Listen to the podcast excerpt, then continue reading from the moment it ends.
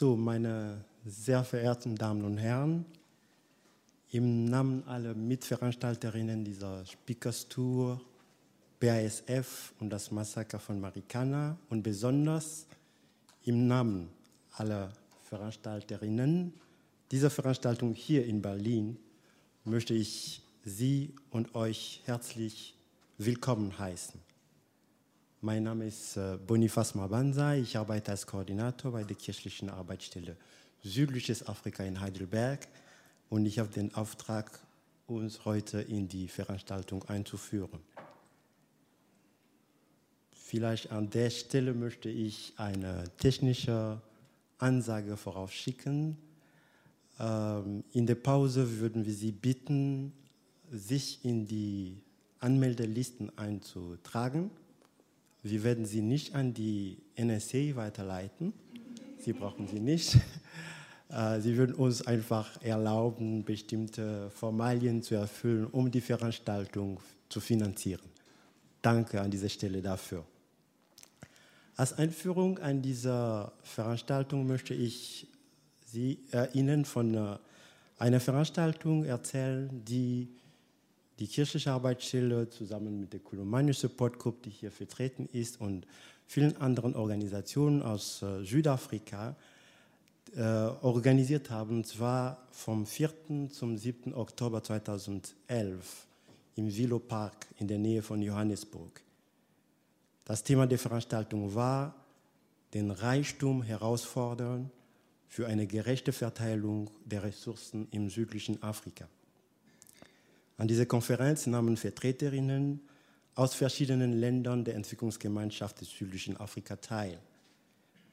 Die Teilnehmenden konstatierten unter anderem, dass es in unserer Welt viel zu viel über Armut gesprochen wird. Dabei ist das zentrale Problem in der Welt im Sinne der Ursachenforschung nicht die Armut, sondern der Reichtum und die Art und Weise, wie Reichtum generiert, akkumuliert und monopolisiert wird. Und zu den Akteuren, die den Reichtum des südlichen Afrika monopolisieren und im Blick auf Soziales und Umwelt Verwüstungen hinterlassen, gehören ohne Zweifel die Bergbaukonzerne, darunter Lonmin, ein Tochterunternehmen der BASF. Am Ende der Konferenz beschlossen die Teilnehmenden, sich gemeinsam für die Einführung eines bedingungslosen Grundeinkommens auf regionaler Ebene einzusetzen, dessen Finanzierung durch eine Sondersteuer auf Rohstoffe finanziert werden sollte. Dahinter stand in erster Linie die klare Absicht, den Bergbausektor im südlichen Afrika der durch soziale Missstände, schlechte Arbeitsbedingungen, schlechte Lebensbedingungen für äh, Arbeiter, Umweltverschmutzung, Steuervermeidung und Beteiligung an Kapitalflucht, die Panama Papers lassen grüßen, bekannt ist. Und die Absicht war sozusagen, diesen Sektor in die Pflicht zu nehmen. Aus verschiedenen Gründen kam die erhoffte Kampagne nicht zustande. Aber fast ein Jahr nach dieser Konferenz geschah das Massaker von Marikana.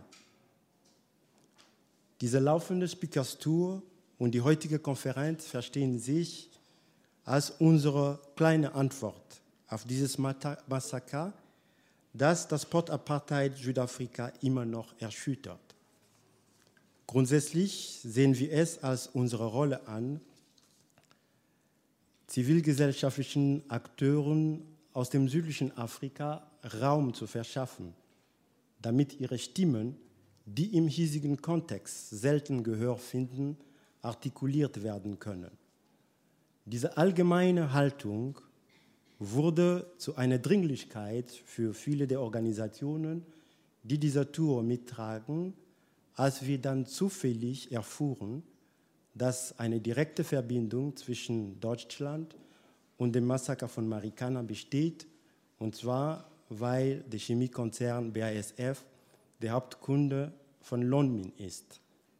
Mit dieser Tour und dieser Veranstaltung wollen wir informieren, sensibilisieren und mobilisieren, damit der Druck auf die BASF so wächst, dass sich das Unternehmen der Verantwortung stellt, die sich aus diesem Massaker ergibt, und zwar bezugnehmend auf die Lieferkettenverantwortung, zu der sich die BASF selbst bekennt.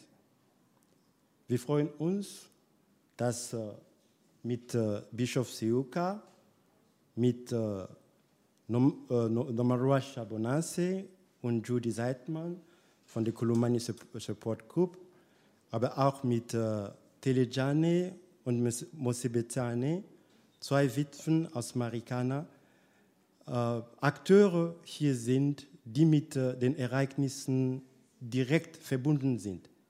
Wir freuen uns auch darüber, dass in der Person von Herrn Thorsten Pinkepank sich die BASF diese Diskussion in diesem Raum stellt. An dieser Stelle möchte ich die Gelegenheit nutzen, um mich bei äh, vielen Personen zu bedanken, die äh, hart dafür gearbeitet haben, um das zu ermöglichen. Maren Grimm und Jakob Kramerich äh, haben von Anfang an an diesem Projekt gearbeitet und vor allem in den letzten Tagen haben sie alles in Gang gesetzt, damit äh, die Gäste aus Südafrika das Visum rechtzeitig bekommen. Und das ist in einer Welt, in der die Visabestimmungen für Menschen aus dem Süden immer schwieriger werden, nicht einfach. Vielen Dank dafür.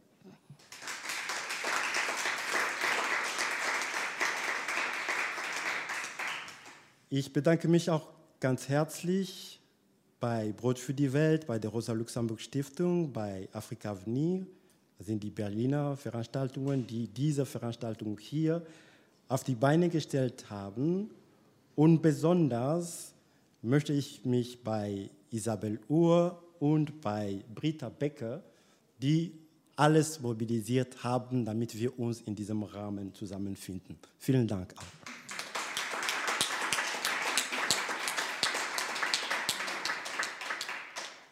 Ich wünsche uns allen eine fruchtbare Veranstaltung und an dieser Stelle möchte ich das Wort an Frau Tanja Tabara weitergeben, die die erste das erste Podium moderiert.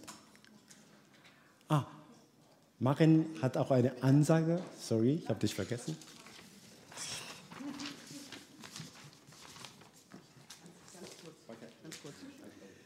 Ähm, ja, herzlich willkommen, schönen guten Abend auch von meiner Seite. Mein Name ist Maren Grimm. Ähm, ich habe gemeinsam mit Jakob Krameritsch ähm, sind wir sozusagen so ein bisschen und den ähm, Kolleginnen von Casa aus Heidelberg sozusagen das Kernteam dieser Kampagne. Ich möchte auf drei Sachen kurz hinweisen. Zum einen gab es einen Versprecher, glaube ich, Bonifaz von dir. Du hast gesagt, dass ähm, Lonmin ein Tochterunternehmen von BASF ist. Das ist natürlich nicht richtig, ähm, sondern Lonmin, äh, ähm, BASF ist der Hauptkunde oder einer der Hauptkunden von, von Lonmin. Das kurz zur Klarstellung, ähm, dass wir hier nicht unter falscher Flagge davon segeln. Ähm, das ist das eine. Zum Zweiten möchte ich darauf hinweisen, dass wir die Veranstaltung aufzeichnen. Also wir zeichnen hier das Panel auf, ähm, nicht das Publikum. Das sollten Sie dann, wenn Sie sich später beteiligen möchten, an der Diskussion berücksichtigen, falls Sie eben halt nicht aufgezeichnet werden möchten. Ähm, das Dritte ist, dass ich Ihnen äh, dieses Buch vorstellen möchte. Das ist erst gestern erschienen, also noch druckfrisch. Das ist zum einen der Katalog ähm, ähm, zur Ausstellung, die wir gestern in Wien eröffnen konnten. Im Gebäude des Österreichischen Gewerkschaftsbunds wird bis 25. Mai die Ausstellung der Bodymaps der Witwen von Marikana zu sehen sein. Das ist sozusagen der Ausstellungskatalog mit erweitertem kontextuellen Material drumherum. Es ist ähm, nicht wirklich ein Buch und auch nicht wirklich ein Katalog. Es ist äh, beides, würde ich sagen, im besten Sinne. Und Sie können das hier auch ähm, gerne erwerben. Wir haben den Preis von 20 Euro festgesetzt für heute Abend. Äh, wenn Sie nicht so viel zahlen können, ähm, ist das verhandelbar. Wenn Sie mehr zahlen wollen, ähm, freuen wir uns auch sehr darüber. Ähm, ja, jetzt wünsche ich euch ähm, uns allen eine gute Diskussion und Start ins erste Panel und ähm, vielen Dank.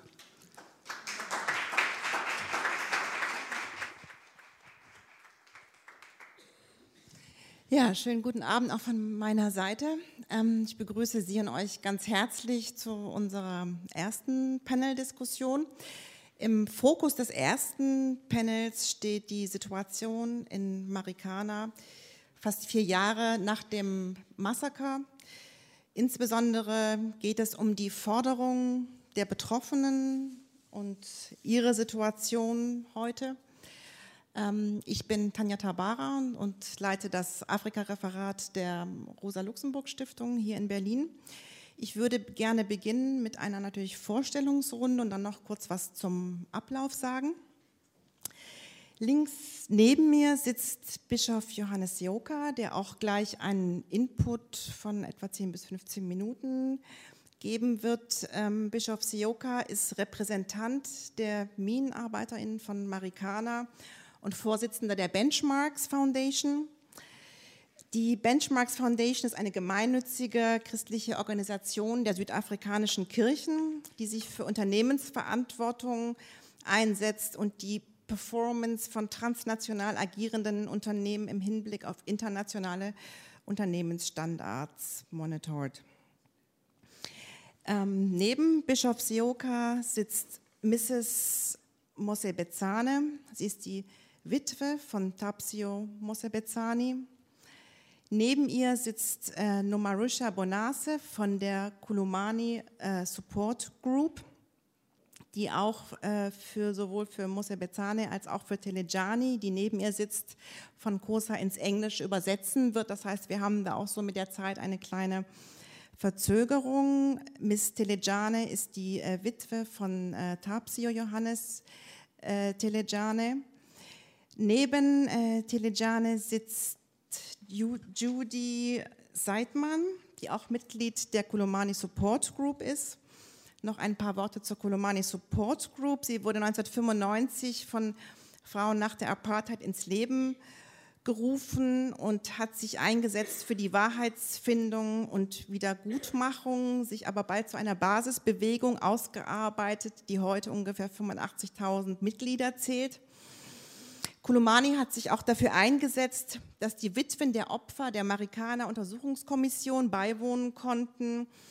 Und sie haben, um den Frauen auch eine Stimme zu verleihen, sie dabei unterstützt, äh, ihre Trauer ähm, zu bewältigen in äh, Workshops, bei denen sie mit Hilfe von Body Mapping und ähm, einer kreativen therapeutischen Methode ihre Geschichte in Bildern erzählen konnten.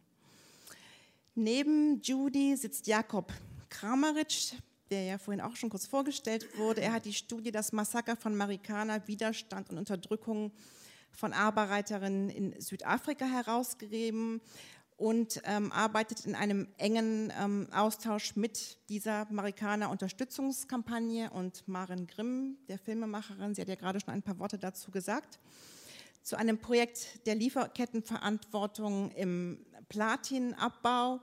Und diese Veranstaltung heute ist auch Teil dieser Speakers Tour, ebenso wie die Teilnahme an der Aktionärsversammlung von BASF sein wird und die momentan laufende Ausstellung der Bilder in, in Wien. Und ihr habt auch gemeinsam ein Videoprojekt zu den Stimmen aus der Lieferkette in Südafrika gemacht, nicht wahr? So, ähm, zum Ablauf. Also wir haben ungefähr ähm, nachher für das Panel anderthalb Stunden. Wir werden eine Stunde hier auf dem Panel diskutieren und werden dann noch ungefähr eine halbe Stunde Zeit für Fragen haben. Ähm, natürlich können alle Fragen auf Deutsch oder Englisch gestellt werden. Es wird simultan übersetzt. Und ich würde dann jetzt zunächst Bischof Sioka bitten, einen Input für die Panel-Diskussion zu geben. Bischof Seoka, Sie haben das Wort.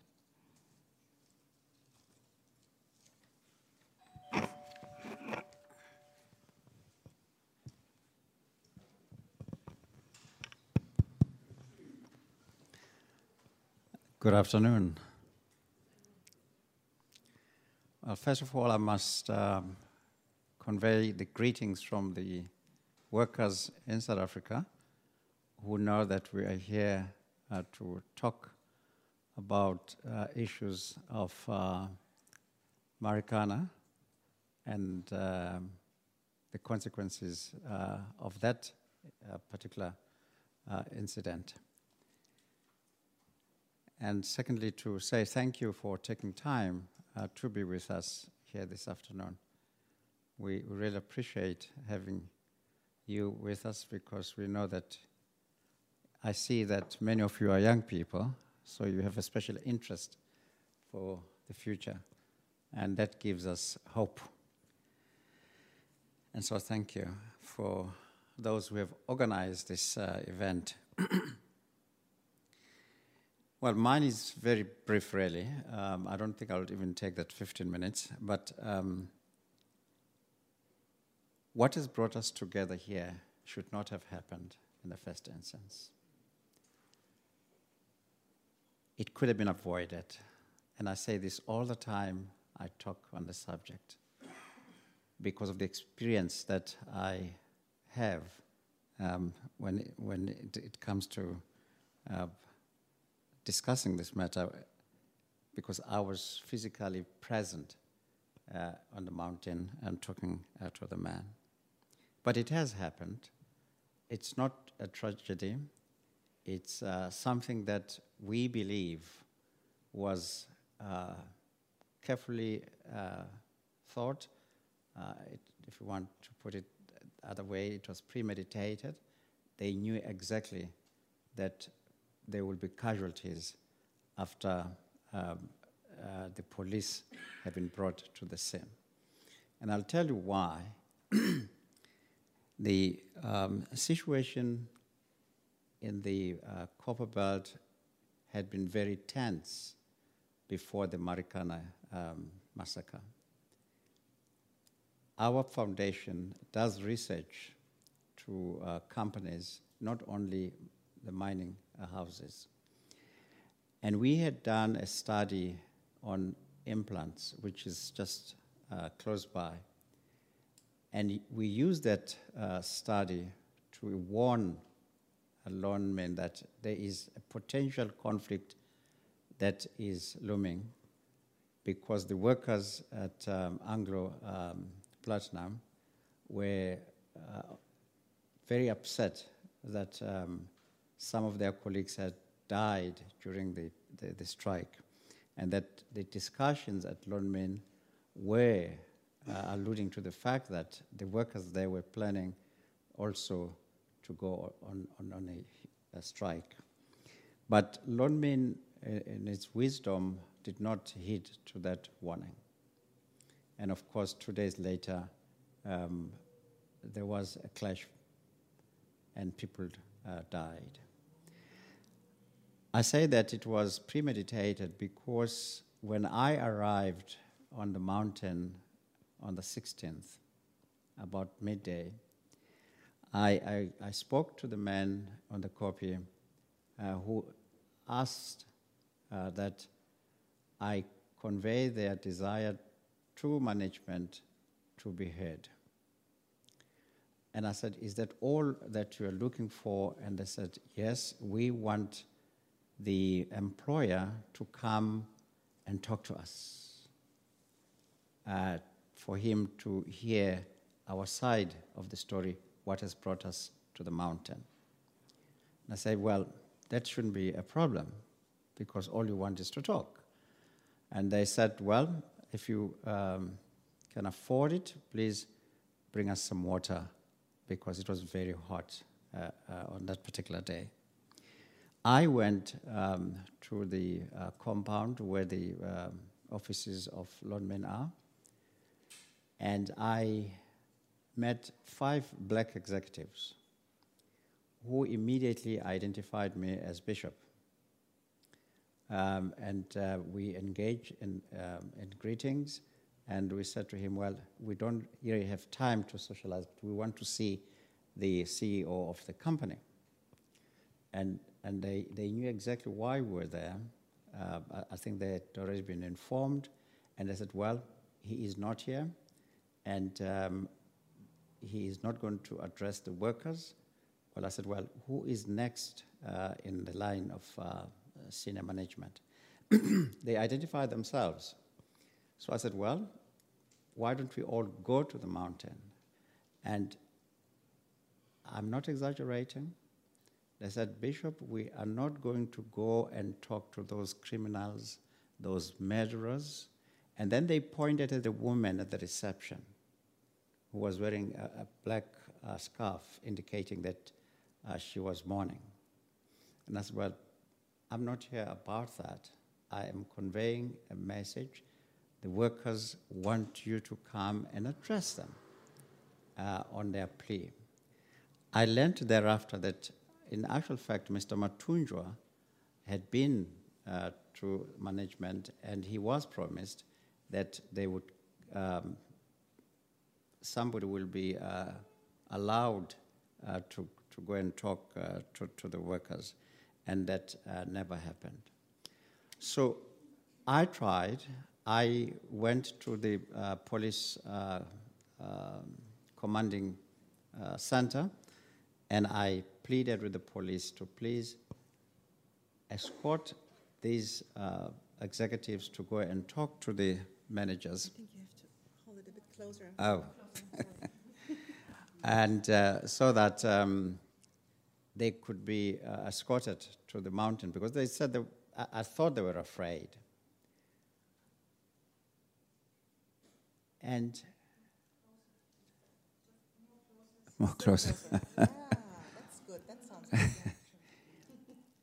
You know, as we're approaching the police command center, we're met by a gentleman who was then introduced to us, and he was told that we had this message.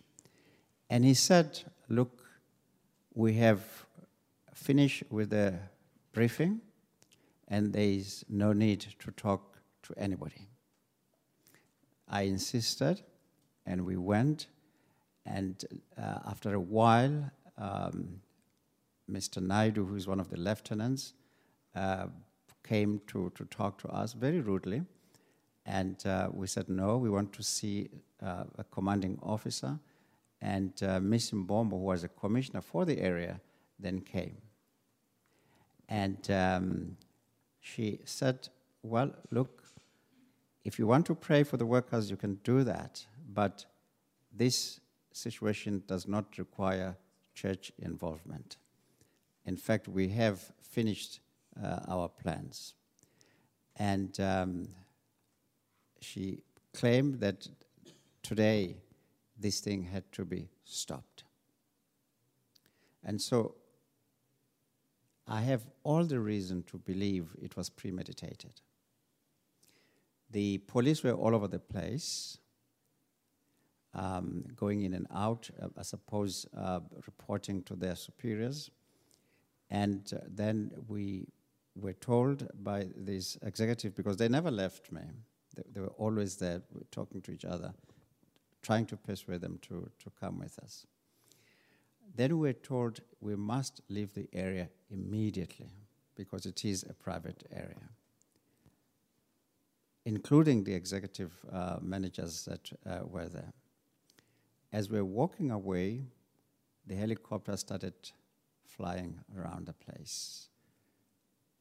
Already, the barbed wire was being laid all over the place. And um, the, the, the, the trouble then started. So it's not a tragedy it, it's something that was well organized and orchestrated accordingly. If they had listened to Mr. Matunjwa, the uh, president of, the, of AMCU, and honored their promise that somebody would address the workers, the shooting would not have been necessary. If they had allowed me, as I was negotiating for a peaceful um, uh, exchange uh, of their concerns, the shootings would not have taken place. And so it, it, it did happen. Uh, the 2014 unprotected uh, five month strike taught us lessons that we needed to engage and talk to each other because South Africa is where it is today simply by talking. we could have had a bloodshed in our transition from apartheid to democracy, but be, because of people like uh, Mr. Mandela, um, Desmond Tutu, and many other uh, senior uh, role players, people agreed that let us talk and find a solution to the problem that we're faced with. The uh, 2014 strike was a lesson for everybody. There were no uh, winners, there were no losers. Um, what happened is that the economy was uh, uh, affected, uh, the social uh, setting of people was uh, disorganized. Um, shops um, and community went out of their stock, and there was no trading uh, taking place.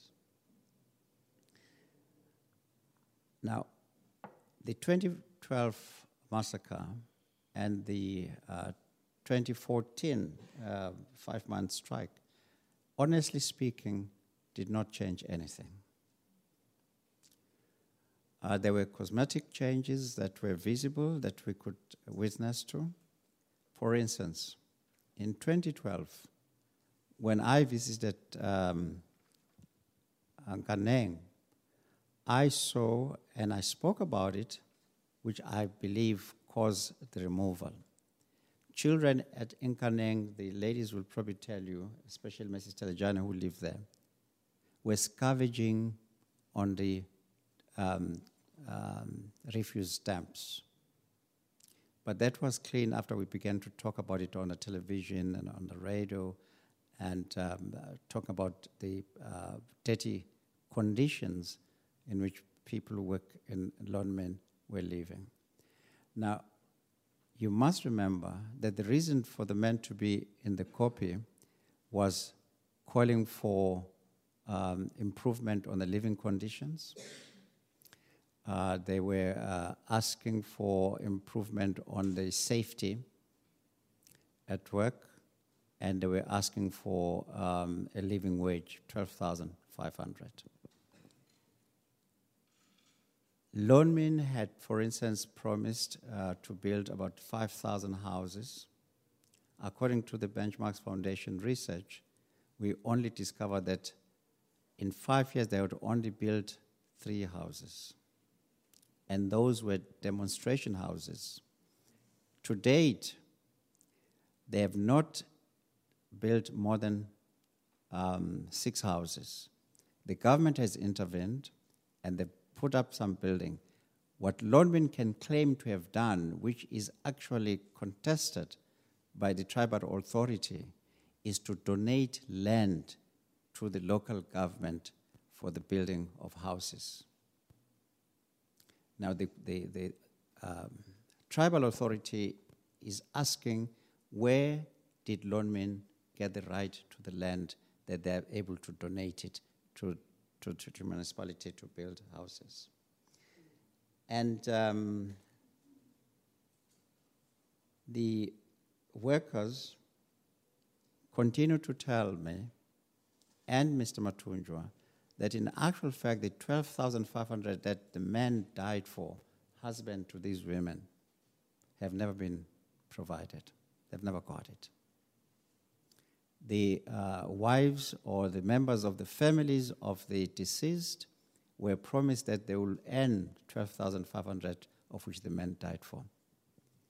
I'll, you'll probably hear from them that's not what they're earning today. It's unfortunate that the uh, widows were given employment because of the circumstances surrounding them. Can you imagine the pain of daily going past where your husband was killed, what that triggers in your memory. Can you imagine you cleaning an office of a person who was party to the massacre?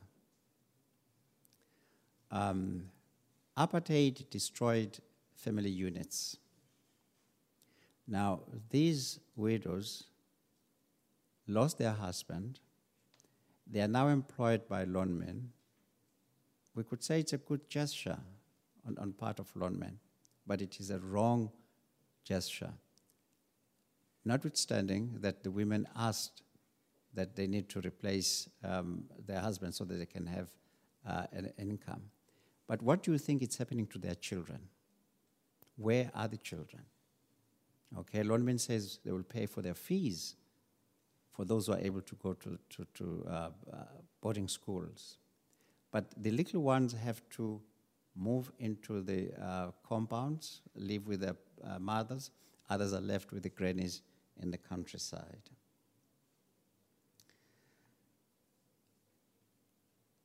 The working condition is still very uh, dangerous. You may have read that there had been a sinkhole in one of the mines in uh, Mpumalanga area. Uh, there's been fire in the uh, platinum belt. Uh, people died. Uh, a week ago, we almost had a big strike at Sibanye mine, but it was uh, um, prevented by the intervention of Mr. Mathunjwa, who agreed to negotiate um, a different deal to what the NUM had um, signed up for, for their members. Many of people who were at the mine at the time have since been laid off in a very uh, polite way of um, putting them on pension because of age so that they avoid uh, re- being retrenched. But most of those people actually still wanted to be part of the mining uh, community. And so I want to finish by saying that this uh, plowback project that Khulumani and the widows have put together is one way to tell the story of where things are since the massacre, is to tell the story of how they feel. They want to tell the story how the company has responded uh, to their plea to date. And so hopefully you will hear these stories and you will um, find a way of assisting that there should be an understanding that the minerals that have been extracted in Africa, in South Africa, are also used for development in that area. You may have read that three weeks ago, a young man in uh, Eastern Cape was killed for resisting mining in that particular area because they were pr- protecting the environment. Now, that company comes from Australia, and the manager uh, responsible for that uh, extraction actually had a very bad words, inflammatory language used, and subsequently the young man was killed. And so the people out there believe that the mining houses will use whatever means to force people to take their wealth and develop their own countries instead of developing where these resources are being found.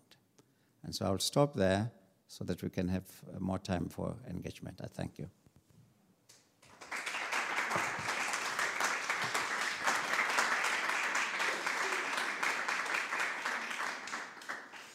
Ja, vielen Dank, Bischof Sioka, für das sehr eindrückliche Zeitzeugnis und Ihre Schilderung. Ich würde sehr gerne gerade mit einer Sache anfangen, die Sie auch erwähnt haben, ähm, gerichtet an äh, Mrs. Telejani und Mrs. Ähm, Mosa Bezane. Sie haben ja auch erwähnt, dass, dass beide heute für Lonmin arbeiten und wie schwer das sein muss. Sie müssen beide fertig werden mit dem Schmerz, der Trauer, der Wut. Und daneben wurde ihnen der Ernährer ihrer Familien genommen und ihnen damit die Existenzgrundlage entzogen. Sie haben beide sehr unterschiedliche Erfahrungen Ihr Mann, Ms. Telejani, war über eine äh, Leiharbeitsfirma, hat äh, für, über eine Leiharbeitsfirma bei Lonmin gearbeitet. Und ähm, ja, ich würde Sie bitten, Ihre, Ihre, Ihre Erlebnisse, Ihre Erfahrungen mit, mit uns diesbezüglich zu teilen. Würden Sie das übersetzen, Noma Russia? Würden Sie übersetzen?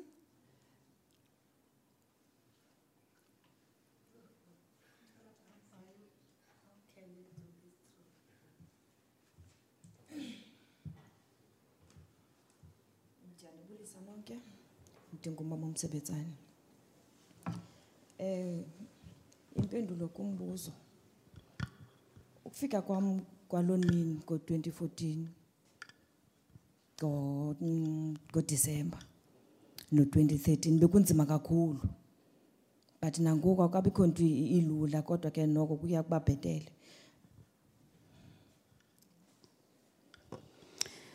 Uh, I greet you all. I, uh, my name is uh, Mrs. Uh, Mosebetan. When I started to go to Lonmin in 2015, it was a painful day, whereby even today I don't want even to talk about, but I'll do so. Bendihlala ndigula imihla nezolo oogqirha bade into yoba ndinetension I used to be sick in each and every day, and even the doctors discovered that eh, I have a tension. ngoba bekuba nzima ukujongana nabo abelungu abasebenza kweza ofisi kuba ndiyazi into yoba kwii-meetings ezazihlalwa phaa babekhona nabo. And nakwesigqibo esathathwayo ngamapolisa nolonmini babekhona. It was hard for me to even look at the employers, the management of the Lonmin, because I did knew that every day when the workers were negotiating and they were part of the decision making which make that situation. thank you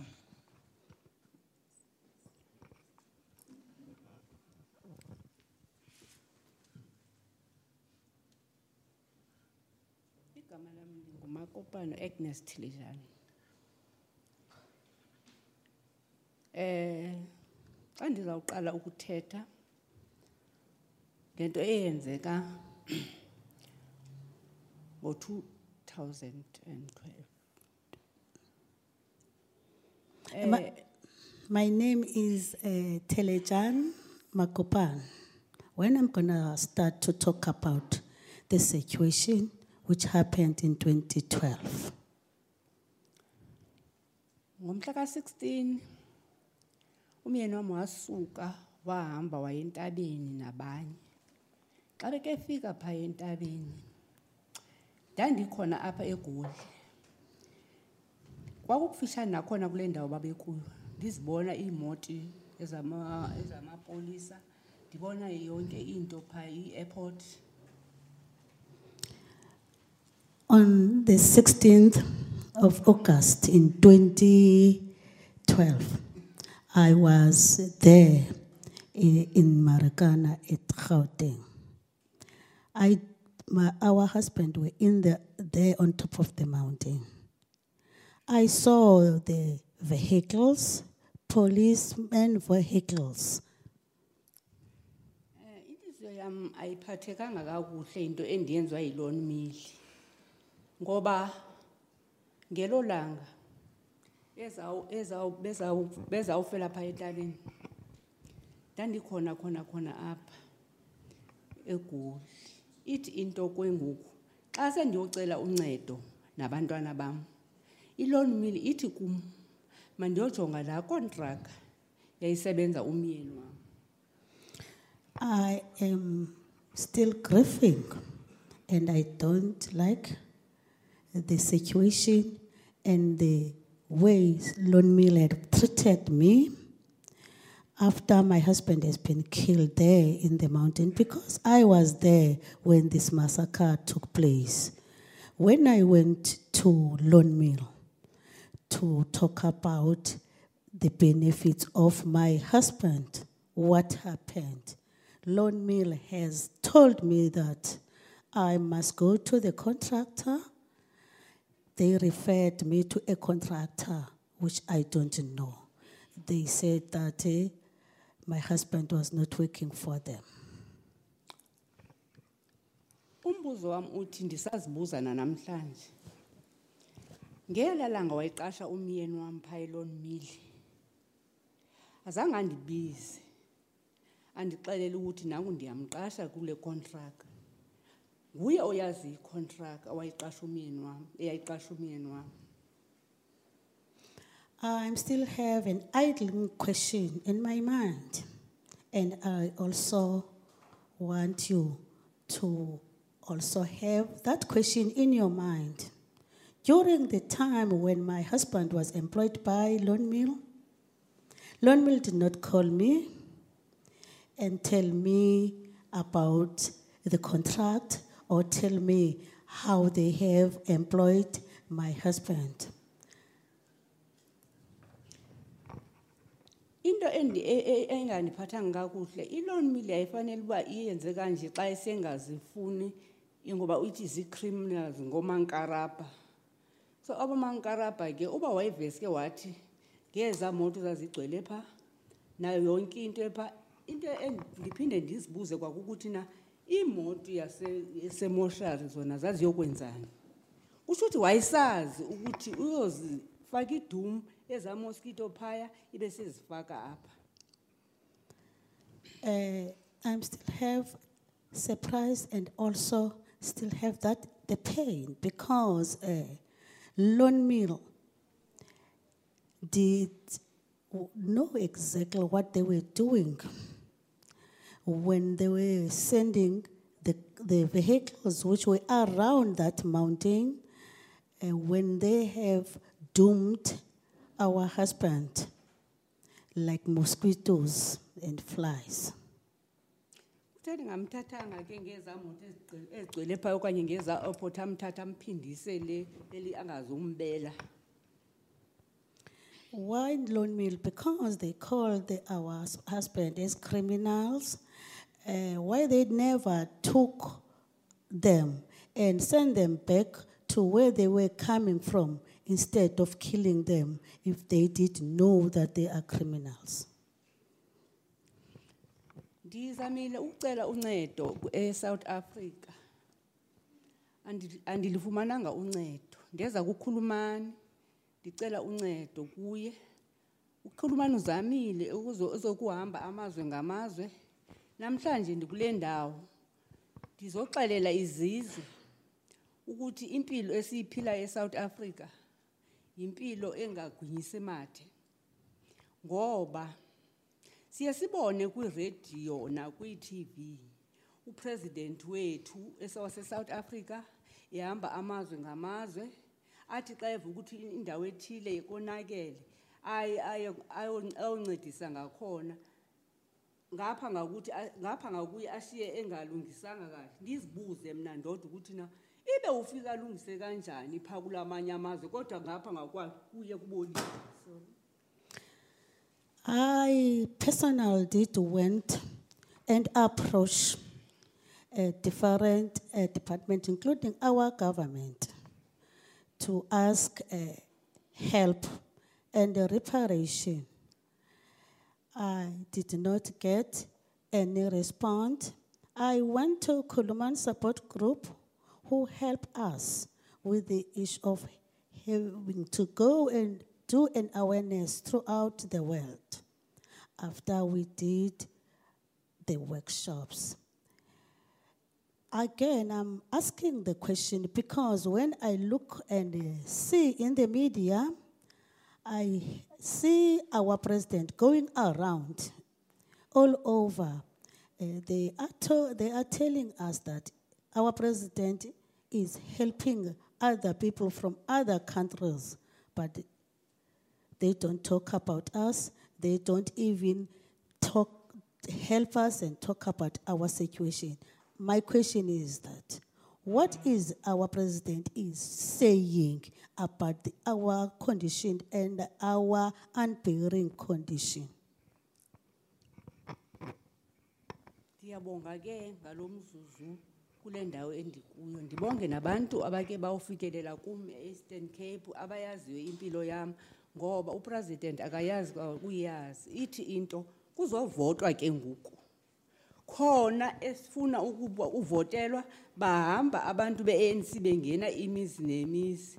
Ndizibuze ukuthi na ibe bathi xa bengena imizi ngemizi njengoba besishiya silambile apha andikhumbuli ukuthi kukhona um- ndingade ndiyovota ngoba andaziwa lam I am very happy that I managed to come and uh, reach this country and uh, been listened by you people here.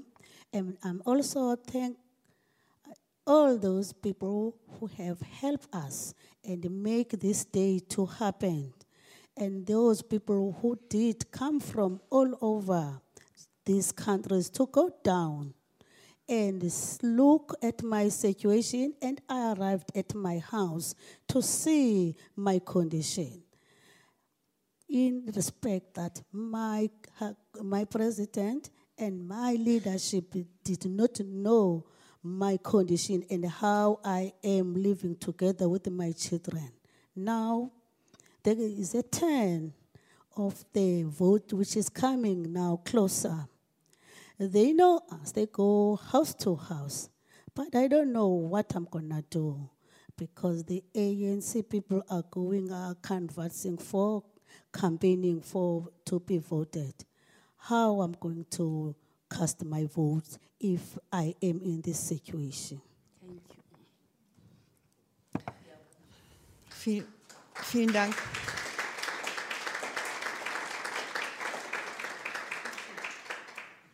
Vielen Dank, Mrs. Tenejani. Wir sind auch sehr froh, dass Sie heute hier sind und wir Sie hören können. Und ich, ich möchte auch noch mal weiter fragen zu der Untersuchungskommission des Massakers. Es ging ja sowohl um Wahrheitsfindung als auch Wiedergutmachung. Was ist aus Ihren Forderungen nach Wiedergutmachung heute, nach vier Jahren geworden? Und was sind Ihre Forderungen, die Sie hier auch noch mal stellen können? Sie haben die Chance, es ist auch ein Vertreter von BASF da. Was sind Ihre Forderungen an Lonmin, was an BASF? Sie haben ja mit äh, dieser wunderbaren Ausstellung, ist es auch sehr gut beschrieben, Plow Back the Fruits, was ich so übersetzen würde, investiert bei uns oder in uns, was ihr durch uns gewonnen habt.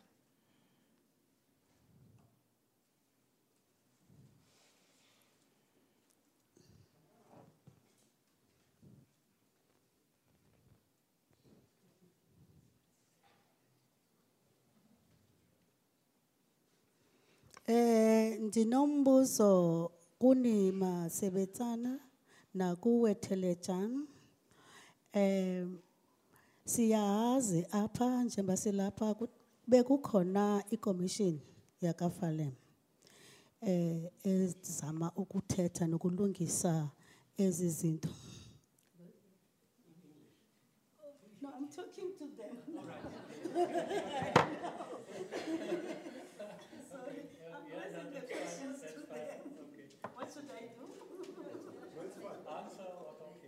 That's okay. That's okay. Never.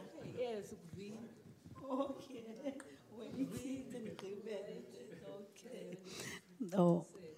Eh, i, i, ku- i- zithini eh izicelo zenu ezabasebenzi eh ezikubeni kuba kubekho isinxephezelo ekubeni kube khona isibonelelo phaya kula komishini yaka Falem and eh, ithini into enithethayo njengamahlolokazi balamaxhoba asemarikana kule mizidwebo yenu le mizobe eniyenzileyo ede yakhupha ezincwadi ezithi khaniphinde nityale oke abe nimkenako apha e- e- ebizwa ngoba nguplowback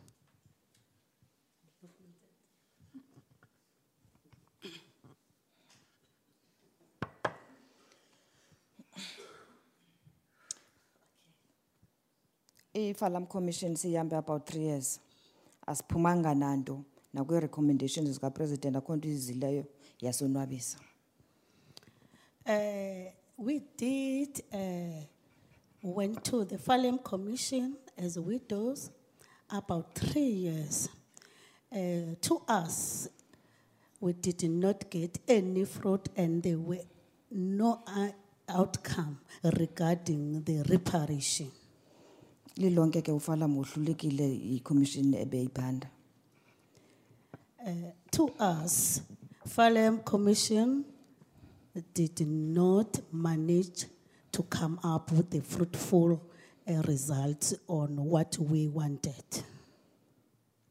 even korhulumente lo wethu ke kwabikho oko kusithiwa kuyaxoxwa kuyaxoxwa namaloyo Even our government, there is nothing, even the recommendations.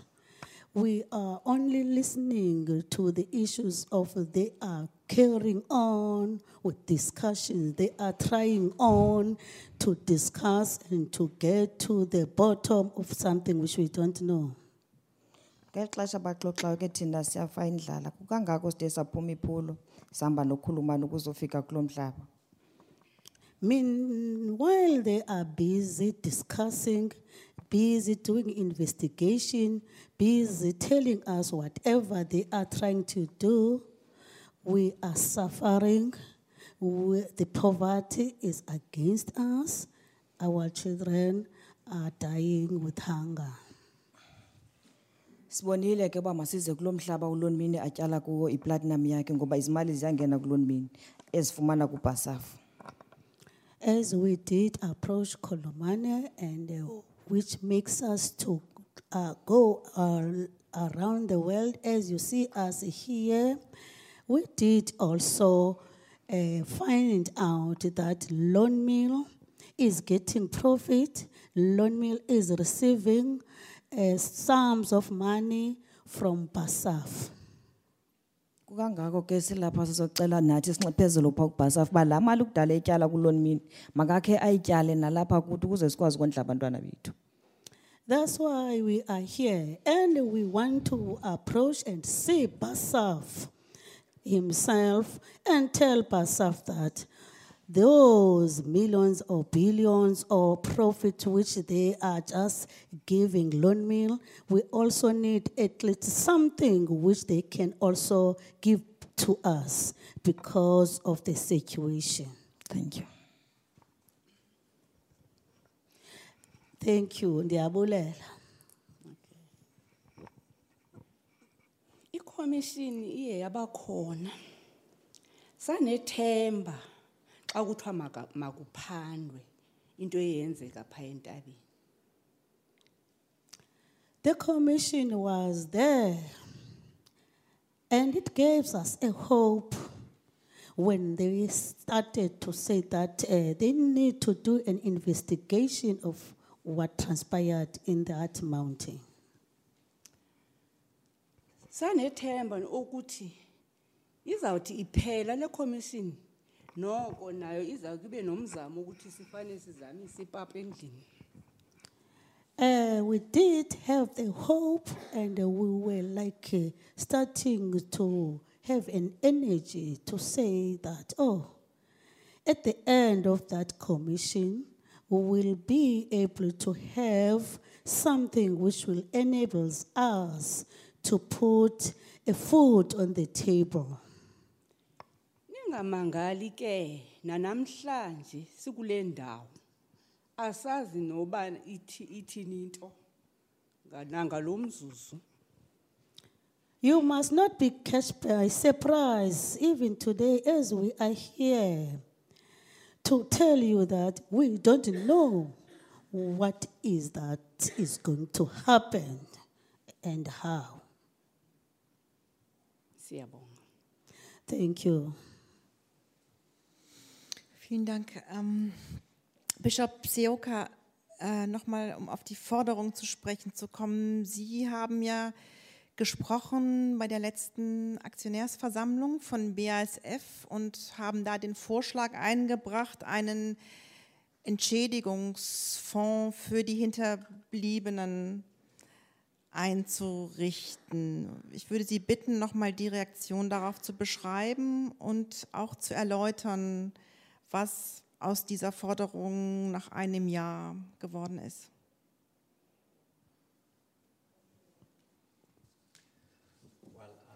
Nothing really has happened since then uh, that I'm aware of. I was uh, hoping that um, uh, BASF would um, communicate um, our conversation, things that they have um, done.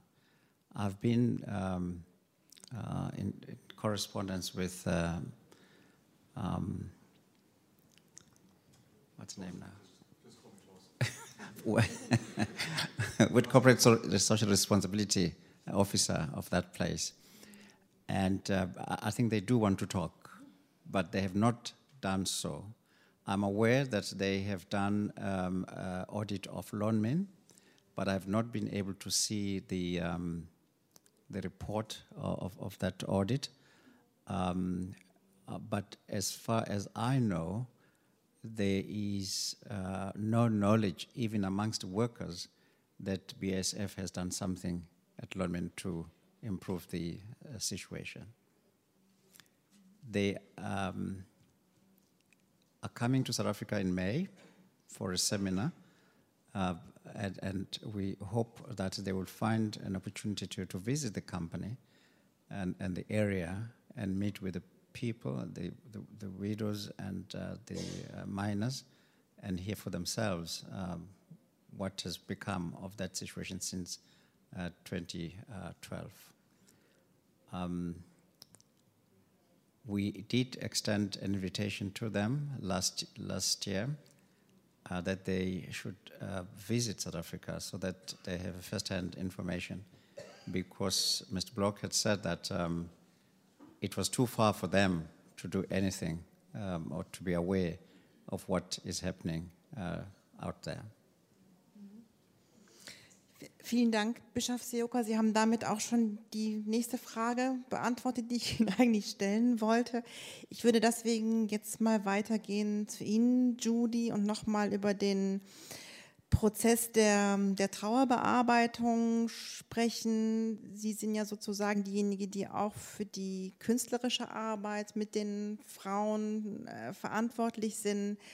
Und ich würde Sie bitten, nochmal Ihre Arbeit mit den äh, Frauen zu beschreiben. Ziel ist es ja, ihnen durch die künstlerische Arbeit zum einen eine Stimme zu verleihen, aber auch mit künstlerischen Mitteln ihren Trauer- und Heilungsprozess zu begleiten.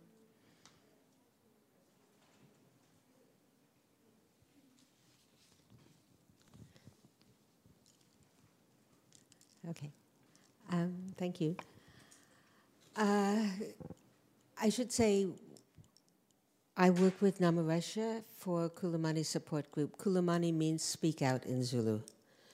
Um, I will just mention Khulumani comes from a history of having worked with survivors of gross human rights violations under apartheid.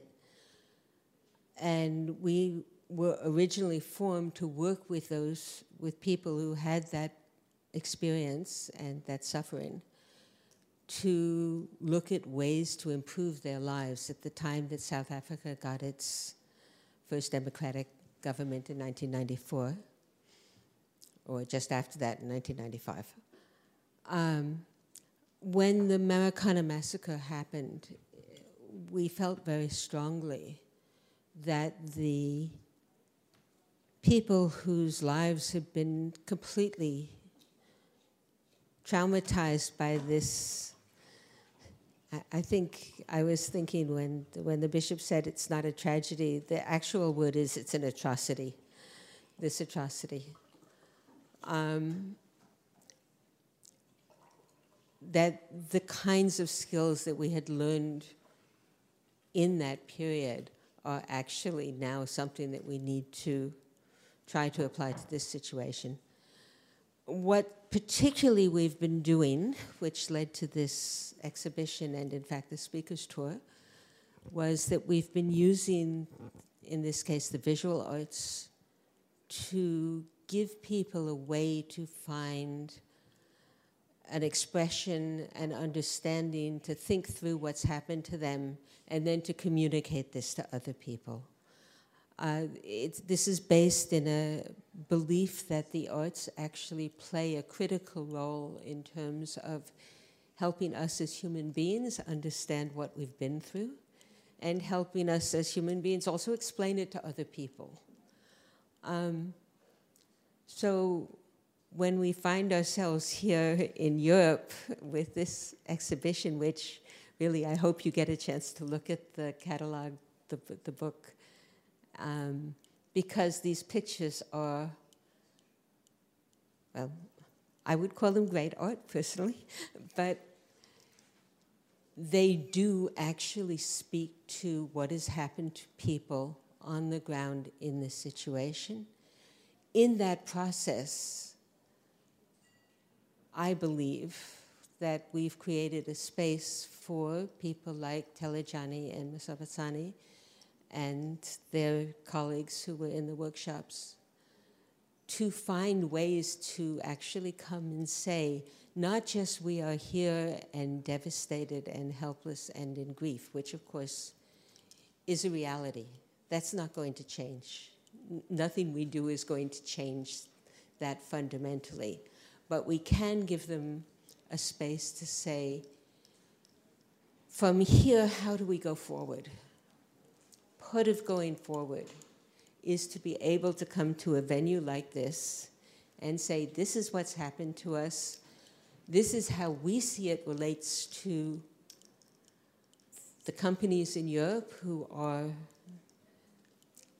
in over time have earned a lot of profit trading with Lonmin, who have given their statements that they will take responsibility for those supply chain companies that allow them to get these profits. And we're really asking people to live up to that promise and that commitment by saying to Lonmin that this situation cannot be allowed to say, okay, now it's over. The Farlam Commission has, for all sorts of reasons, the Farlam Commission had actually said when they closed that their mandate did not allow them to say there should or should not be reparation. They did not themselves say there should be no reparation. The government has then said, well, since nobody's made a decision, we have to reopen the question and there will be more discussion. It's already four years. And people like Thelejane, Thelejane's family have had no income for those four years. In Mosebetsane's case, she has, Lonmin has suggested that the families of people who were killed send someone to work for Lonmin to get a salary to replace the one of the person who was lost. And I think we've heard, I don't need to say more about what the problems are with that as a solution. It's not really a solution, but it's an act of desperation in terms of people having to take that. So without the responsible parties here stepping up and saying that they are able to improve the situation, uh, it can only get worse, actually. What we hope that the artwork does is allow this conversation to actually occur and allow people like BASF who have said that they will take corporate responsibility, that they do feel that they have a role in this, to maybe put pressure on Lonmin to do something, to maybe say that a portion of those profits could actually go. The amount is not great in terms of the amounts of profits they've used, but it makes the difference between life and actually children being very close to starving to death in this case. Vielen, vielen Dank, Judy. Ich würde jetzt einfach erst nochmal Jakob dich weiterfragen. Es gibt ja, weil Judy jetzt doch auch sehr viel nochmal über Lonmin geredet hat. Es gibt ja einen Bericht von Lonmin, der eigentlich sehr auf alles hinweist, was sich jetzt verbessert haben soll an den Arbeits-, Wohnbedingungen ähm, heute. Bischof Sioka hat selber vorhin darauf hingewiesen, dass das eigentlich alles nur kleine kosmetische Veränderungen sind. Also wie klafft da der theoretische Anspruch mit der Wirklichkeit auseinander? Deine Einschätzung? Also wie wir jetzt da ziemlich eindrücklich gehört haben, haben wir es ja mit sehr, sehr vielen Skandalen gleichzeitig zu tun.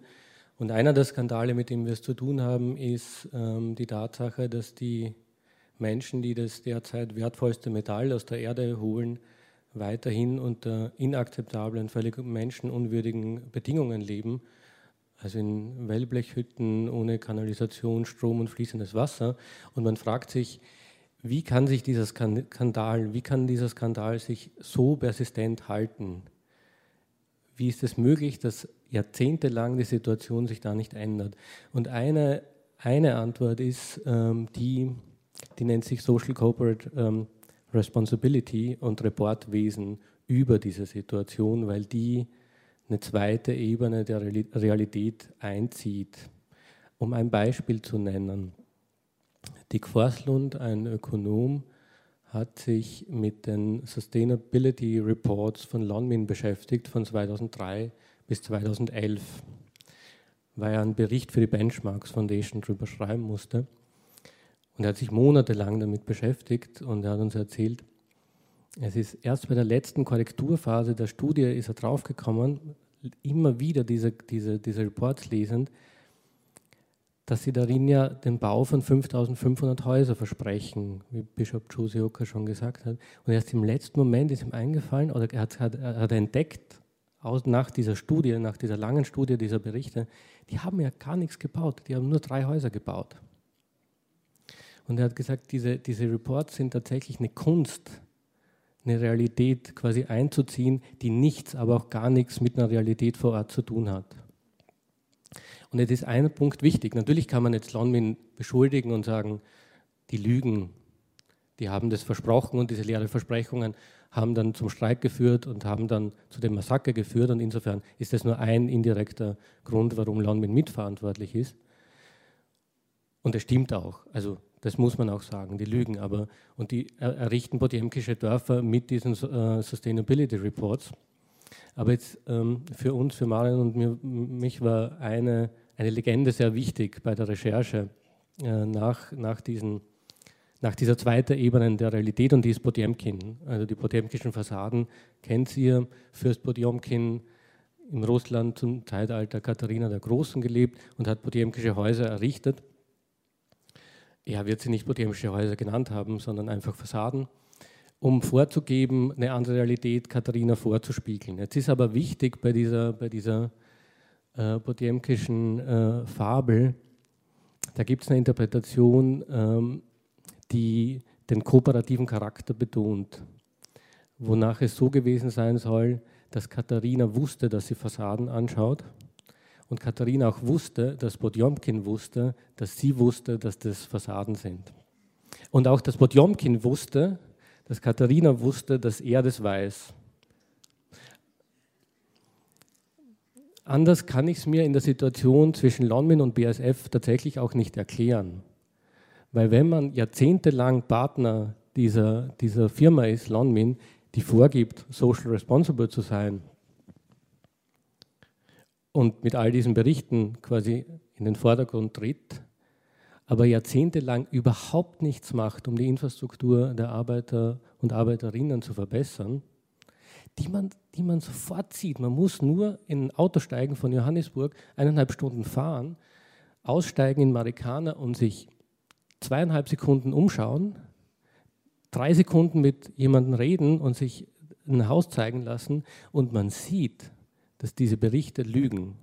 Und wenn man diese Lügen stützt, dann macht man sich selbst auch der Lüge schuldig. Das ist ein Teil einer Antwort auf Ihre sehr große Frage. Danke, Jakob.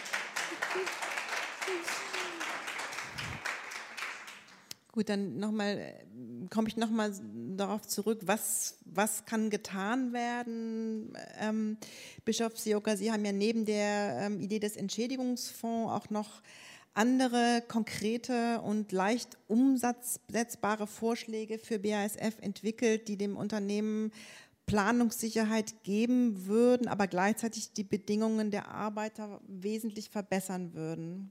Können Sie dazu noch mal was sagen?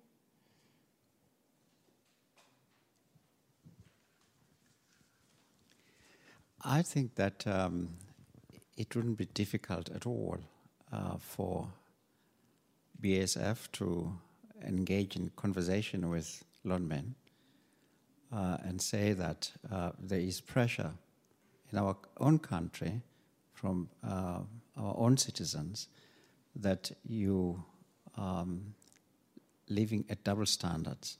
What you say on your closely uh, reports uh, does not translate to um, to the ground. Thus, people are still very unhappy um, with the uh, safety in the mines, for instance. Um, they talk about being buried alive, uh, and the Lily mine in Mpumalanga has not made it easy because even as we speak, those three people who were swallowed by earth have not been discovered. And so there is a lot of fear. I think that um, Lonmin has sufficient resources um, because uh, platinum is sold in dollars, and the I think it's 13 to 1 at the moment. So it's, it's affordable. They can actually build houses uh, for their workers, respectable accommodation, so they can um, rest after working hours. And I think BASF could actually contribute towards that. It doesn't mean, Mr. Thornton, that um, if you um, assist, you'll be accepting responsibility. It's a moral issue. It is a right thing to do because you are concerned about human rights.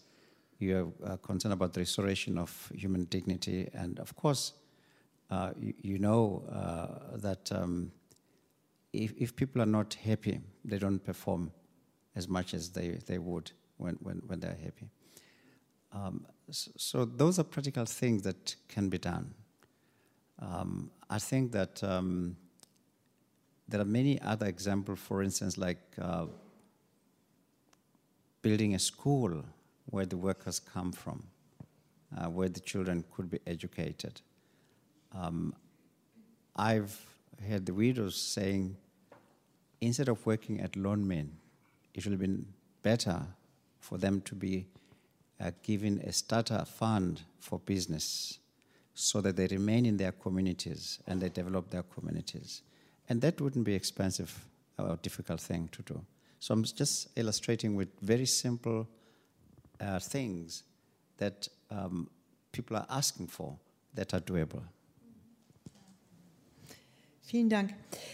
Ich würde gerne noch mal von Ihnen beiden, von Kolumani, wissen, eine ganz andere Frage jetzt, welche Rolle heute die Gewerkschaften in der Unterstützung der Forderungen der Bergarbeiterinnen spielen. Hat sich da etwas getan oder?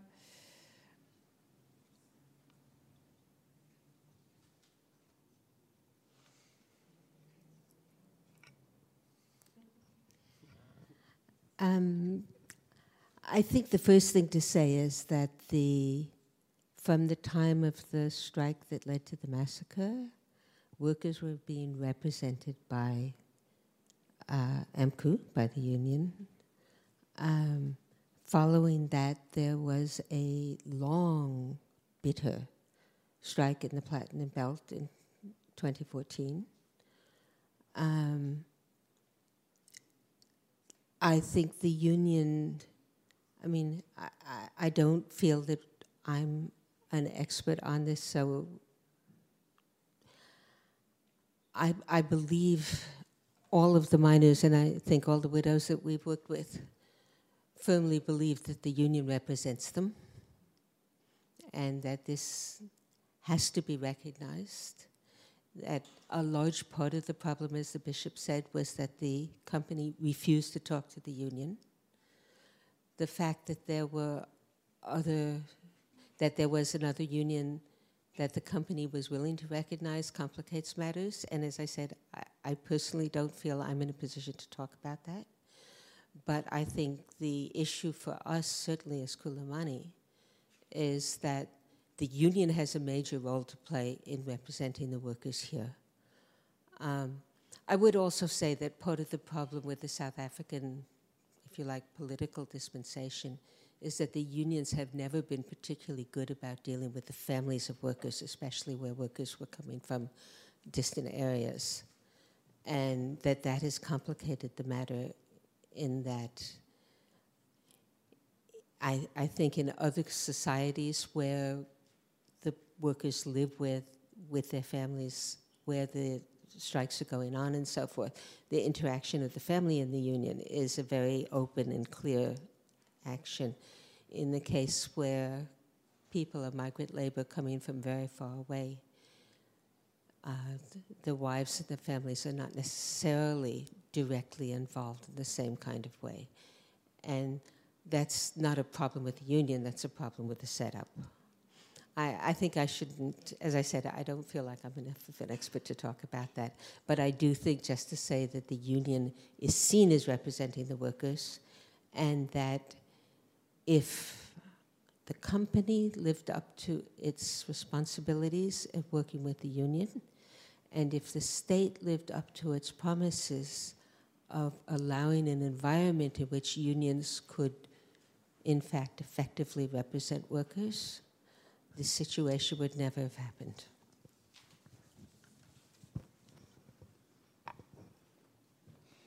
Uh, in addition to what Judy uh, has been said, uh, the union and the Khulumani support group, uh, where they are coming and working together, is the long uh, struggle of Khulumani trying to warn the cooperative uh, and also the government on the issues of unfinished business of the apartheid. Because as we are talk, um, I'm talking to you, the same Thelejane which is sitting here as a widow, now today that company Lonmin is claiming that uh, he, her husband has been a contractor. On her grounds, he is, she is stating clear to say that my husband did not start to work as a mine worker uh, only for the contractor with the, uh, in, the, in the mining industry with the Lonmin. But as far as I concerned, my husband has been a mine worker from the time of the apartheid, working for different mines. Then, whereby Khulumani has been always stressing the, uh, the issue of the unfinished business of trying to do a proper transformation, a proper justice for every victim and survivor of the gross human rights violation, which is part of those human rights gross violation happened in within the working struggle. Thank you.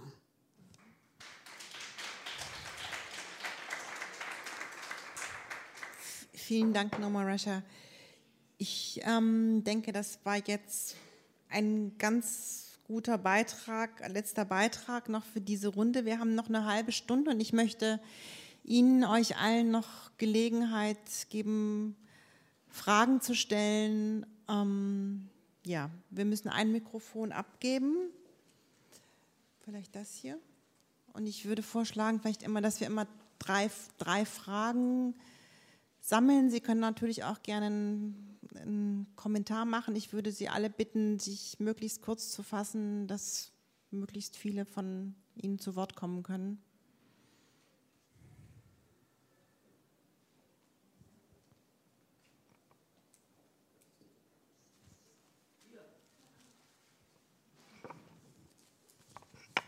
Uh, my name is der Rapp. I'm from Potsdam. Uh, my point is, we hear very little about what's happening in South Africa today, but we know that maybe rather soon you'll get a new president. Uh, for many of us, the Vice President Ramaphosa was the candidate to follow Mr. Zuma.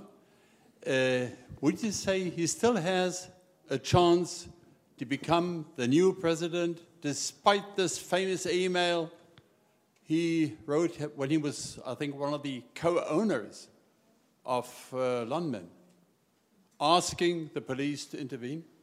Thank you. I think we wait and we just collect another. There's another question. Ja, guten Tag, mein Name ist Volker Riel. Ich arbeite für das Hilfswerk Miserior hier in Berlin. Äh, ich habe eine kurze Frage an die drei Damen aus, äh, drei schwarzen Damen aus Südafrika. Ähm, alle haben äh, in, ihrem, in ihrem Statement die, die Defizite auch herausgestellt, die der südafrikanische Staat ähm, offenkundig gezeigt hat, in dem möglicherweise Standards nicht so waren, wie sie hätte, hätten gesetzt werden müssen. Äh, daher meine Frage, äh, machen Sie auch Lobbyarbeit sei es bei der Partei ANC oder bei anderen politischen Institutionen, sodass der Gesetzgeber einen vernünftigen Rahmen schafft, damit eben auch Firmen entsprechend ihrer Verantwortlichkeit aktiv werden können. Danke.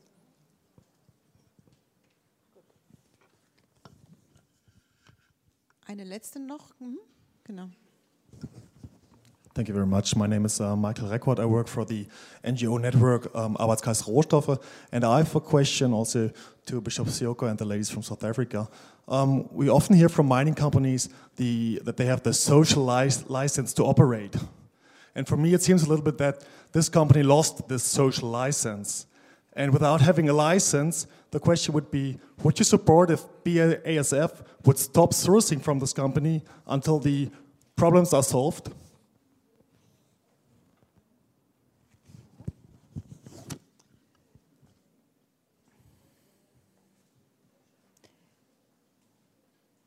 Bishop, would you like to start answering the, the first question concerning the president?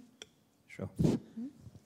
Thank you uh, for that question. I think that um, many South Africans will agree with you that uh, Cyril Ramaphosa had the potential of becoming uh, Zuma's successor.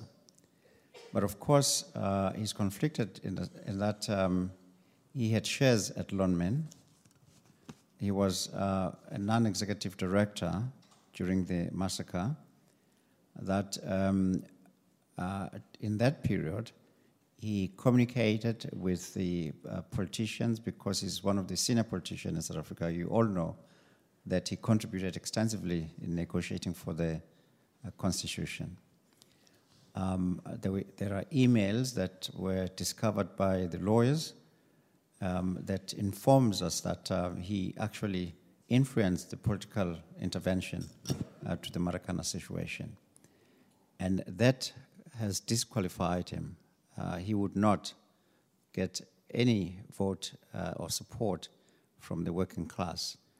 Um, the evidence for that is the fact that Julius Malema, who was a very strong youth leader in the ANC, having cross um, um, way with uh, Mr. Zuma, he was able to uh, attract a lot of uh, workers. In fact, his stronghold is in the uh, Platinum Belt. Uh, that's where the most of the EFF uh, members uh, come from. Um, but also, the workers during the Marikana hearings um, had a, a, slogan that they kept on singing when Ramaphosa was giving evidence. Um, calling him Mr. Uh, Mark Buffalo because he spent about 18 million rand and bought a buffalo um, when people were killed for asking for an increase from 4,000 to uh, 12,000. And so he is seen as part of the capitalist uh, system that is corrupt. The second thing, the, the issue of the, um, oh, sorry, the, the, the movement now that has um, um, emerged in South Africa as a result of Zuma's corruption uh, says that Zuma must go, but not alone. He must go with all those people he has surrounded himself with, including Cyril. And therefore, they are calling for dissolution of the parliament and um, uh, are calling for um, elections um, before the actual election dates uh, come in 2019. So um, it is difficult to say who is going to succeed Zuma at the moment, but the electoral um, community will then determine who the right person is. In terms of uh, social license, one of the problems that we're faced with in, in Africa as a whole, and it is there in South Africa now, it's corruption. Uh, companies are corrupting our political leaders. They are giving them bribes. Uh, they uh, um, co-opt them into boards um, while they're holding office at, at the same time. So the issue of license is really a non-issue as far as the companies are concerned. It's not difficult at all to, to, to get a, a license. In some areas, of course, where communities have stood up and resisted, uh, licenses have been uh, uh, suspended, but not completely withdrawn. And um, later, uh, uh, down the line, the companies have uh, once again regained and they're extracting the minerals. So it's, it's a very uh, difficult issue uh, because it's a government decision. And if government are part of the, uh, of the um, corporations, it, it, it can never be resolved. Yeah, we, we still have the, the second question that was addressed to the three of you concerning the deficits of the South African state, because you've mentioned a few times that standards are not set the way they should be set, and the question was also um, whether there is any advocacy and lobbying efforts going on.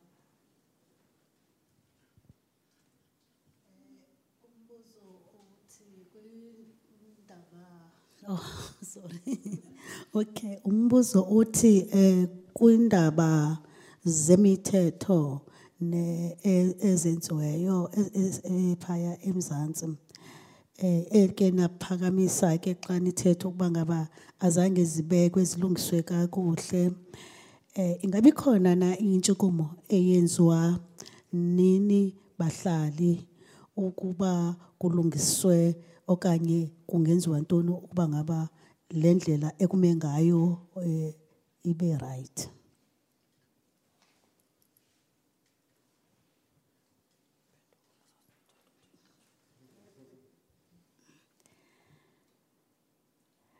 Uh, in terms of uh, the policies, uh, the way South Africa have done with the uh, corporation, as a community-based organization, uh, there are platforms uh, which are being created, but it's not as much because most of the citizens are not clear and have the understanding of these policies.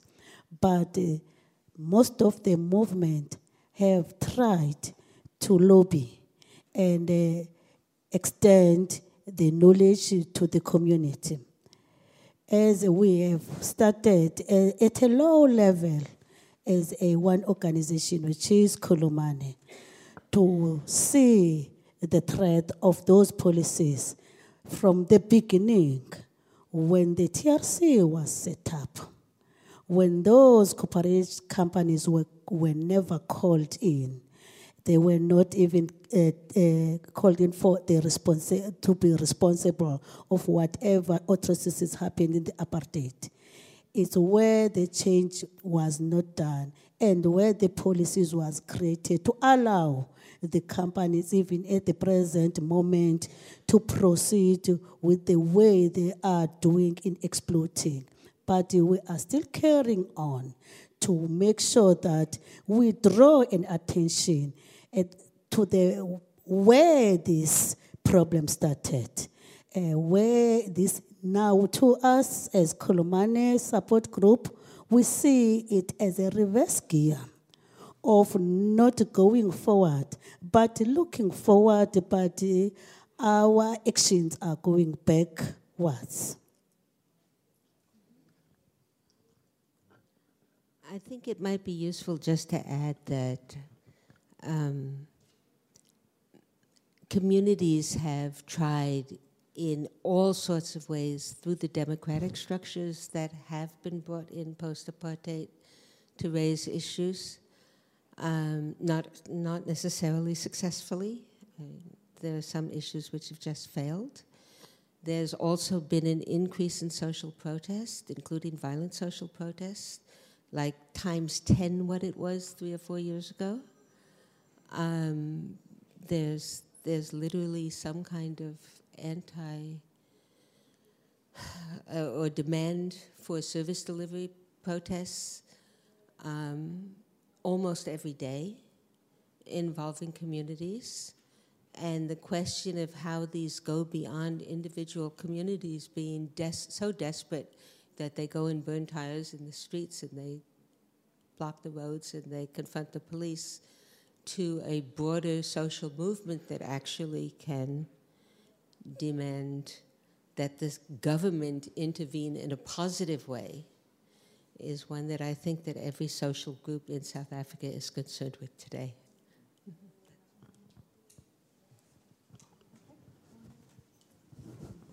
If, if I may add one thing to the question of Michael Reckordt, is it allowed? Yeah. Ähm, nur um auf Michael Reckordt kurz einzugehen auf die Frage, ähm, ob es eine Option ist, dass jetzt BASF die Investments zurückzieht und nicht mehr mit Lonmin kooperiert. Das war in der Tat eine der dann doch recht platten und nichtsdestotrotz sehr zynischen Reaktionen von Kurt Bock, also mit der Frage konfrontiert war, wie reagiert man jetzt auf den Skandal, zu sagen, naja, wenn die halt weiterhin Probleme machen, dann ziehen wir halt unsere Investments zurück. Und was bedeutet das? Das bedeutet nichts anderes, als dass man erstmal wie Katharina die Große beim Skandal zusieht und daraus Profit schlägt. Von den niedrigen Lohnverhältnissen profitiert ja natürlich BASF in enormem Maße. Diese niedrigen Lohnverhältnisse gehen übrigens zurück auf Apartheid und auf Rassismus. Apartheid war nichts anderes als ein System, das systematisch darauf geschaut hat, dass ähm, der Reichtum, der da aus der Erde geholt wird, einer weißen Minderheit in Südafrika und einer weißen Mehrheit in Europa und USA zugutekommt. Und ähm, auf einer ökonomischen äh, Ebene hat sich daran viel kosmetisch, aber in Praxis sehr wenig ähm, verändert. Und man kann, könnte ja sogar so weit gehen und sagen, wenn man das ausblendet, dass das niedrige Lohnverhältnis, diese niedrigen Lohnverhältnisse mit Apartheid, also mit Rassismus zu tun hat, ist man selbst auch rassistisch. Das kann man sagen, würde ich sogar behaupten. Ähm, aber nochmal zurückzukommen auf das, den Rückzug des Investments. Was ist das dann für eine Figur? Zuerst profitiert man jahrzehntelang, wie Katharina die Große, die auf den Deal eingeht, von dem Skandal und dann, wenn der Skandal auffliegt und man selber entlarvt wird, dass man Teil dieses Skandal war, dann zieht man sich zurück und nennt es social responsible. Würde ich nicht so nennen. Did you want to add something, Judy, to that? If, if to add to that, one of the repeated fears of the South African government and the South African uh, leaders of the economy is that companies like BASF will actually withdraw their money and go somewhere else. This is used as a tactic I think, internationally to make sure that they don't make demands on companies. If we make too many demands, they'll take the money and go away. And then they'll invest in another country, whether it's Papua New Guinea or Chile or whatever, which is not going to ask for that kind of assistance. So I think we very strongly believe this is not a solution. In fact, it aggravates the problem.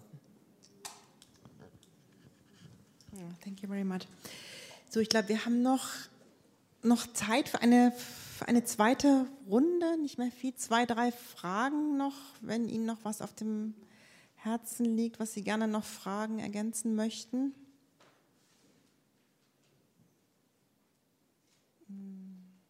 Mhm, vielleicht dann.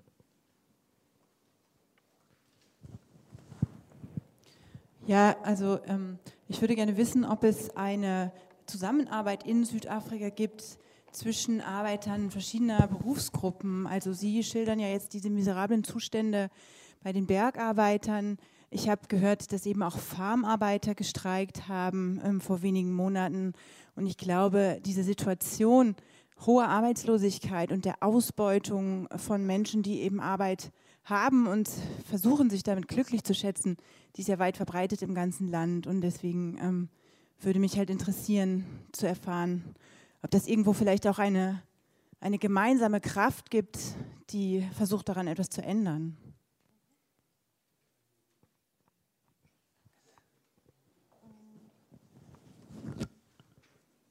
Danke. Ich hatte irgendwo noch eine zweite Frage gesehen. Ich weiß nicht, ab wann Sie waren noch mal mit einer Frage. Ich will mich, um, ich will Gott nicht vordrängen, nur äh, besser meine zweite Frage als keine, das ist schlecht für unsere Gäste.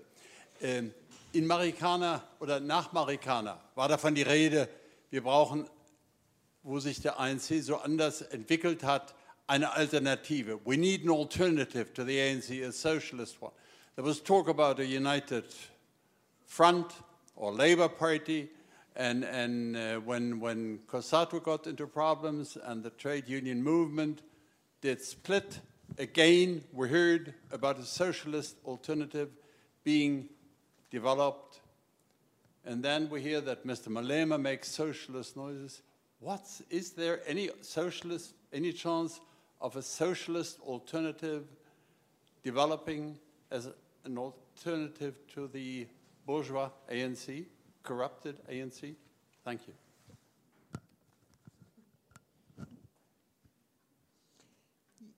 Would you like to start again, Bishop Seoka, with that? Well, it's very difficult to really answer that question because the uh, alliance that uh, constitutes the uh, ANC um, includes the uh, Communist Party. And so when it suits them, they talk socialism. But in actual fact, they, they, they are more capitalist than the um, normal um, white capitalists that we're used to. And so Malema is probably the nearest thing to socialism uh, because he has realized that uh, people cannot live on politics. They need the economy, they need money to buy food, as you heard from the widows, that they need money to put food on the table to feed their children. And, and that's a language Malema uh, uses, and that's a language people are, seem to be responding uh, to him uh, for. And, and, and so at the moment, it's uh, very difficult um, to say there is a socialist um, uh, opposition party.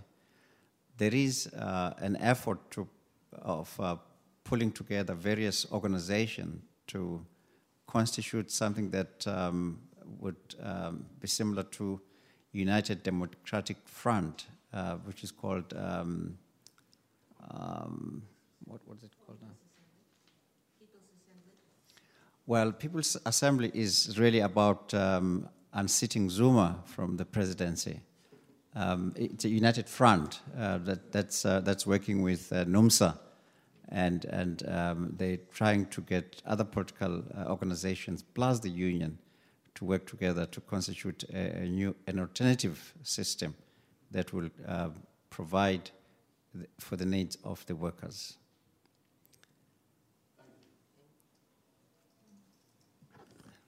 And just to add, they say they're going to launch the new federation, I believe, on the 1st of May.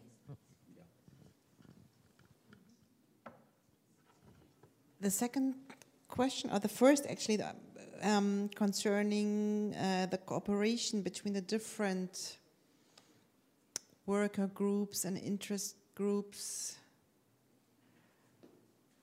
Would you like to answer to that? Look, there's a big movement uh, that has been launched uh, this um, um, month um, calling for Zuma's um, resignation.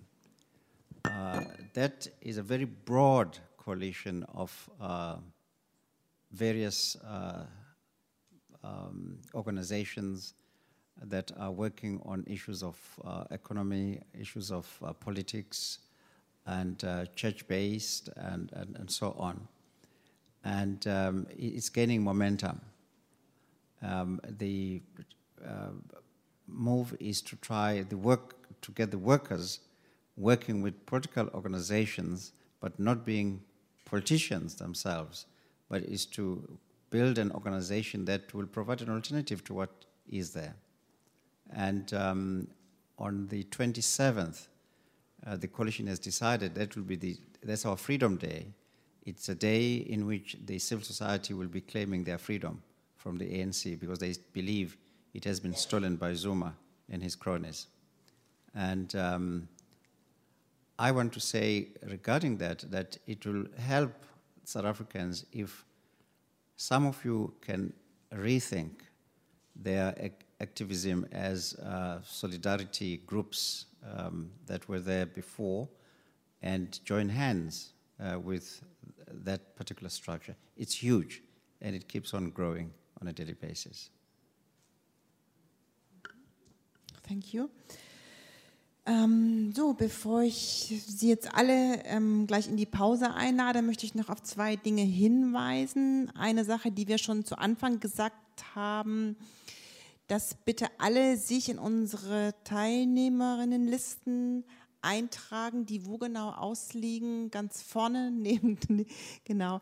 Ähm, und natürlich auf das ähm, nächste Panel, wo es dann konkret nochmal um Unternehmensverantwortung geht, Durchsetzbarkeit von Normen. Ich bin sehr gespannt darauf. Es wird äh, moderiert von Michael Windfuhr und wir machen eine halbe Stunde Pause. Möchten Sie, wie gesagt, gerne zu einem Getränk und einem kleinen Snack einladen und ich möchte mich ganz herzlich bei allen auf dem Podium bedanken und es besteht natürlich auch noch die Möglichkeit, jetzt sich weiter in der Pause zu unterhalten. Vielen Dank.